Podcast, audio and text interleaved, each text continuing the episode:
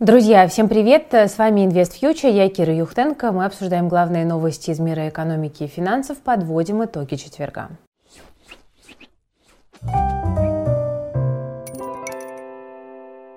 Друзья, ну прежде чем мы перейдем э, непосредственно к новостям, э, позволю себе занять пару минут вашего внимания и расскажу про успехи нашей команды IF Kids, Invest Future Kids, которая специализируется на детской финансовой грамотности. Ребята в последние несколько месяцев работали, несмотря ни на что, мы ими очень гордимся. И, наконец-то, у нас вышел наш третий финансовый комикс для детей. Он уже доступен к покупке. Я вас спешу обрадовать. Он называется «Ани и Макс. Первая зарплата». Комикс такой фантастически яркий, красочный, веселый. Ну и, как можно догадаться из названия, э, комикс рассказывает о том, как уже полюбив полюбившиеся многим герои зарабатывают свои первые деньги. И э, мы действительно очень рады, что э, мы научились рассказывать в такой вот действительно веселой, красивой форме, от которой не оторваться, о важных вещах, которые позволяют э, маленьким ребятам запоминать вот важные жизненные принципы да, вместе с любимыми героями и потом внедрять их на практике. Почему я говорю про практику? Потому что у нас этот комикс идет еще с таким специальным бонусом. Ребята придумали очень классную вещь. Это называется дневник заработка. И э, здесь ребятам э, предлагается подумать, э, на какую финансовую цель они хотят накопить, э, потом, соответственно, подумать, каким образом образом они могут на нее заработать, допустим, там, договориться с соседями, что они будут выносить мусор,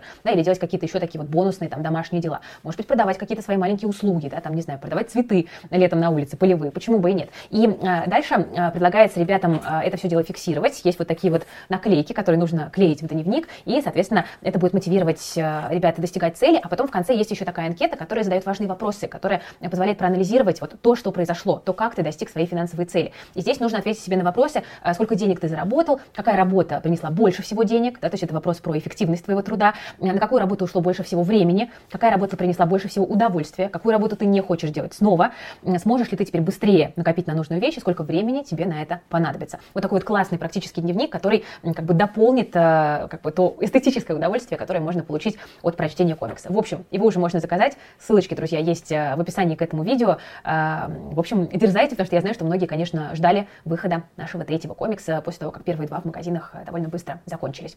Это вот первый анонс от команды Evkids. И второй анонс, друзья, я напоминаю, что у нас вот только-только стартовал курс по финансовой грамотности, по личным финансам для подростков, и на него еще можно успеть. У нас в пятницу первая установочная сессия с преподавателями курса Лизой и Даниилом. Э, очень хорошие первые отзывы мы получаем. Э, курс это 35 коротких э, видео для ребят 14-18 лет, которые рассказывают э, про базовые правила управления личными финансами и поощряют к тому, чтобы их внедрять. Курс заканчивается аккурат 1 июня к летним каникулам, когда ребята как раз получат вот свою первую зарплату, как они и Макс в комиксе, и э, смогут распорядиться ей более грамотно. И, возможно, кстати, даже воспользоваться дневником заработка. Почему бы и нет? Хотя комикс, в принципе, у нас рассчитан чуть-чуть на более ранний возраст. Но, знаете, я бы и сама, честно говоря, наклейки тоже поклеила. Почему бы и нет? Это успокаивает, между прочим. В общем, комикс можно заказать на на курс для подростков еще можно записаться. Ну, а мы переходим к новостям. Спасибо за внимание. Ну что ж, друзья, во-первых, сегодня, конечно, на протяжении всего утра обсуждали историю с ограничением э, использования биржи Binance для российских клиентов. Мы на эту тему выпустили прям отдельный подробный ролик, вы можете его посмотреть. И сейчас я не буду, пожалуй, на этом подробно останавливаться. Но в целом мы видим, что действительно криптомера заставляет нас смотреть в сторону децентрализованных э, бирж и более независимых, э, там, допустим, стейблкоинов. Но в целом, тем не менее, крипта по-прежнему остается той самой шлюпкой, которой многие многие инвесторы в этот переходный период пользуются. Меня сейчас, на самом деле, больше интересует э, та инициатива, которая поступила тут от э, господина Аксакова, председателя Комитета Госдумы по финансовому рынку, потому что он вдруг предложил запретить российским частным инвесторам покупать на ИИС, индивидуальный инвестиционный счет, иностранные э, ценные бумаги. Ну, то есть негоже получать вычет за бумаги э, компаний, э, которые, собственно говоря, прописаны в недружественных странах. Интересно, что сразу после этого пришло опровержение от пресс-службы Банка России, там заявили, что запрет на покупку иностранных бумаг и валюты на ИИС сейчас не обсуждаются. Но, э, тем не менее, регулятор действительно признал, что с Минфином прорабатываются вопросы ограничения инвестиционных налоговых вычетов по иностранным инструментам на ИИС. И Банк России поддерживает введение таких ограничений, э, потому что целью этих налоговых преференций в первую очередь должно быть стимулирование инвестиций в российские ценные бумаги и финансирование российской экономики. Ну, на самом деле, э, эта инициатива кажется достаточно понятной, и у меня есть ощущение, что она на самом деле зародилась даже еще до февральских событий, а, потому что слухи такие ходили, но сейчас она, кажется, обретает э, такую более выраженную форму. Я думаю, что господин Аксаков не просто так сделал такое заявление.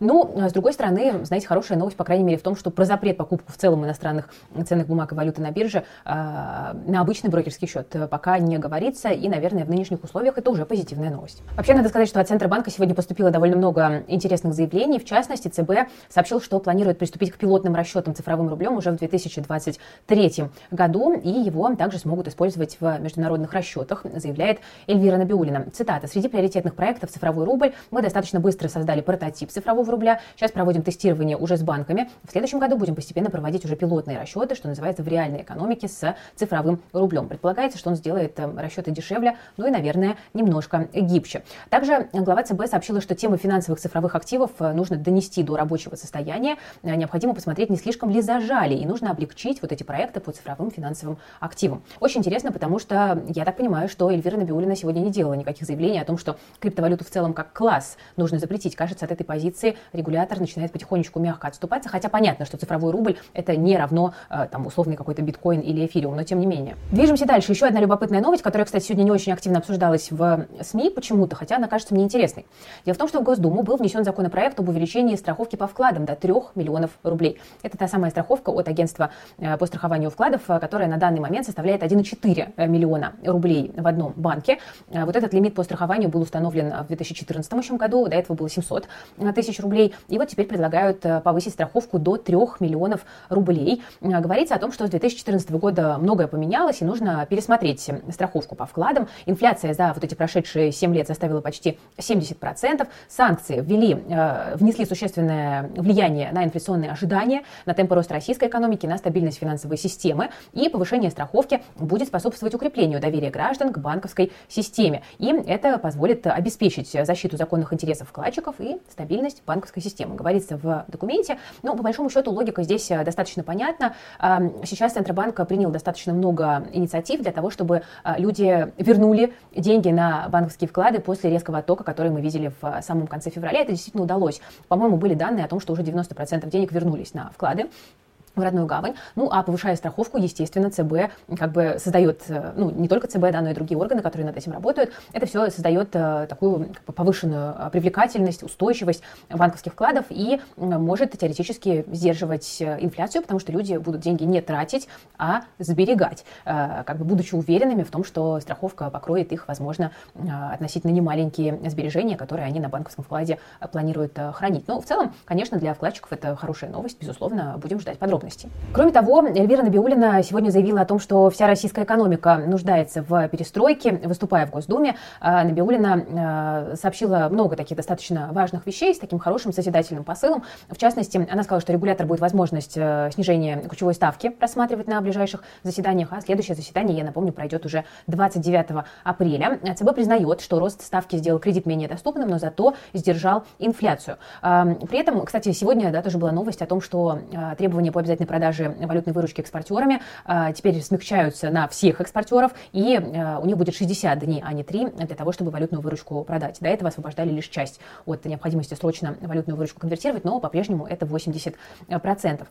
А, Набиулина говорит, что ЦБ постоянно настраивает валютные ограничения. Цитата, наша задача помочь тем, кто выстраивает логистические цепочки, выходит на новые рынки сбыта. Она заявляет, что российская экономика должна структурно перестроиться. Изменения обязательно затронут финансовую сферу, которая должна переориентироваться на выполнение задачи перед экономикой. И глава Центробанка дополнила, что экспортерам необходимо искать новые рынки сбыта, а импортерам новых поставщиков. Еще, кстати, интересная мысли о том, что ЦБ будет работать над расширением присутствия карт российской платежной системы МИР за границей. Она напомнила, что сейчас их принимают в Турции, Вьетнаме, Армении, Беларуси, Казахстане, Киргизии, Таджикистане, Узбекистане, Южной Осетии и Абхазии. Ну и вот, собственно, географию планируют э, расширять. Идем дальше еще из любопытной статистики. Э, тут есть э, вот прогноз от Комитета автопроизводителей Ассоциации европейского бизнеса о том, что в 2022 году российский авторынок может упасть на 50%. Э, во многом объем продаж будет зависеть от того, насколько быстро автопроизводители производители смогут восстановить нарушенные цепочки поставок компонентов и сам выпуск машин. А также отмечают эксперты, что авторынок, э, конечно, страдает от того, что практически полностью отсутствуют автокредиты, а именно на них приходилось до 60% э, продаж. И вот по данным АЕБ, Ассоциации европейского бизнеса, в марте 2022 года э, в России было продано на 63% меньше новых легковых автомобилей по сравнению с мартом 2021 года, по сравнению с годом ранее. Это, конечно, очень резкое падение продаж, и все компании в в списке 25 самых популярных марок показали существенное падение продаж. Ну, в общем-то, тут все достаточно понятно происходит, потому что, с одной стороны, у нас растут цены на все импортное, да, новые цепочки поставок пока не налажены, внутреннее производство как бы тоже. Ну, а у людей, с одной стороны, сейчас нет возможности взять дешевый кредит, потому что, да, Центробанк ставку задрал, и при этом в целом, конечно, платежеспособный спрос будет постепенно снижаться по мере роста инфляции. Ну, в общем, картина для авторынка выглядит совсем-совсем не весело, к сожалению.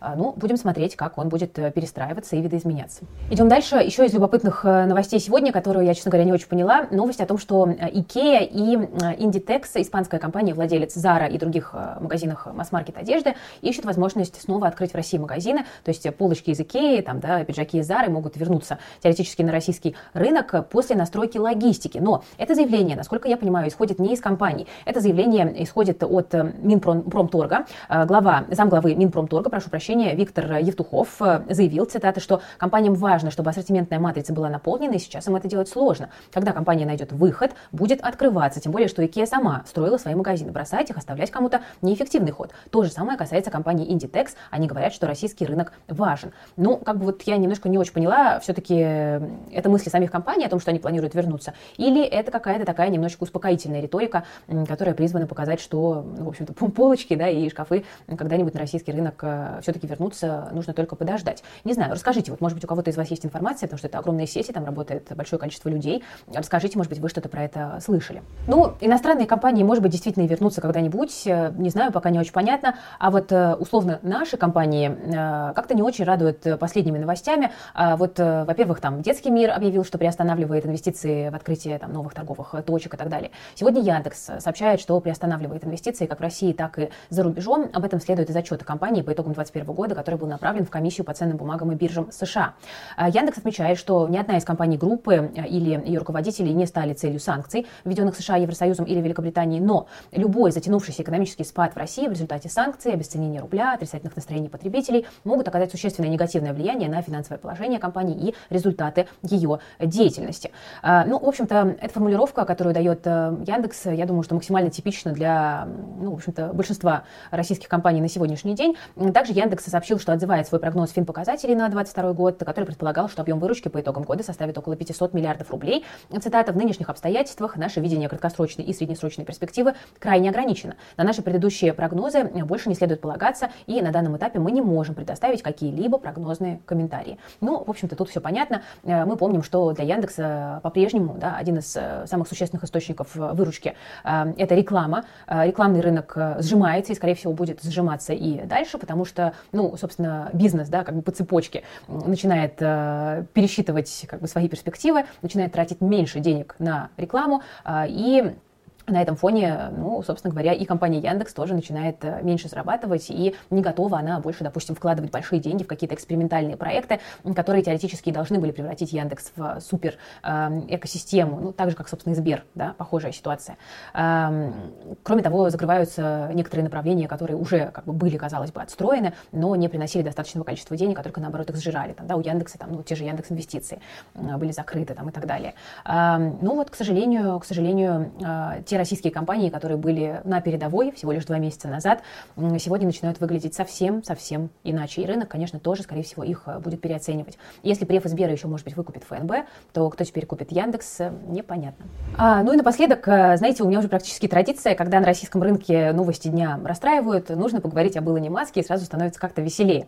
У нас тут акции Тесла снова пошли в рост, потому что компания порадовала отчетом за первый квартал. Он побил ожидания аналитиков и по выручке, и по прибыли. Маржа 33%, 90%, выручка от продаж только лишь автомобилей выросла вообще на 90% год к году, и это следствие того, что компания поставила больше автомобилей и по более высокой цене. При этом Илон Маск уверен, что Tesla может нарастить объем производства как минимум на 50% в 2022 году по сравнению с 2021, но, правда, отмечают, что там даже ковидная история в Шанхае повлияла на бизнес компании и вызвала простой завода э, практически на месяц. Э, кроме того, Илон Маск э, сказал, что технология автономного вождения внедряется не так быстро, как хотелось бы, машины. Также Tesla разрабатывает какое-то загадочное роботакси футуристическое. Над ним она работает сейчас. И Маск пообещал, что в следующем году Tesla проведет мероприятие в этой области и намерена начать массовое производство в 2024 году. А это на самом деле очень интересная и перспективная история для Tesla, если она сумеет э, нишу таких э, роботакси, робоэлектротакси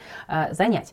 Ну, в общем, смотрите, не так уж все плохо у Теслы, и рынку вполне себе понравился отчет. Так что, наверное, не просто так эти вот Илона Маска нахваливает, не только в личной симпатии дело, но и в том, что компания, в принципе-то, пока э, держится на ногах и идет э, даже немножко лучше плана в некоторых аспектах. Ну что, друзья, на этом сегодня у меня, кажется, все. Ставьте лайк, подписывайтесь на канал, жмите на колокольчик. С вами была команда Invest Future. Я Кира Юхтенко. Берегите, пожалуйста, себя, своих близких, свои деньги. И всем пока.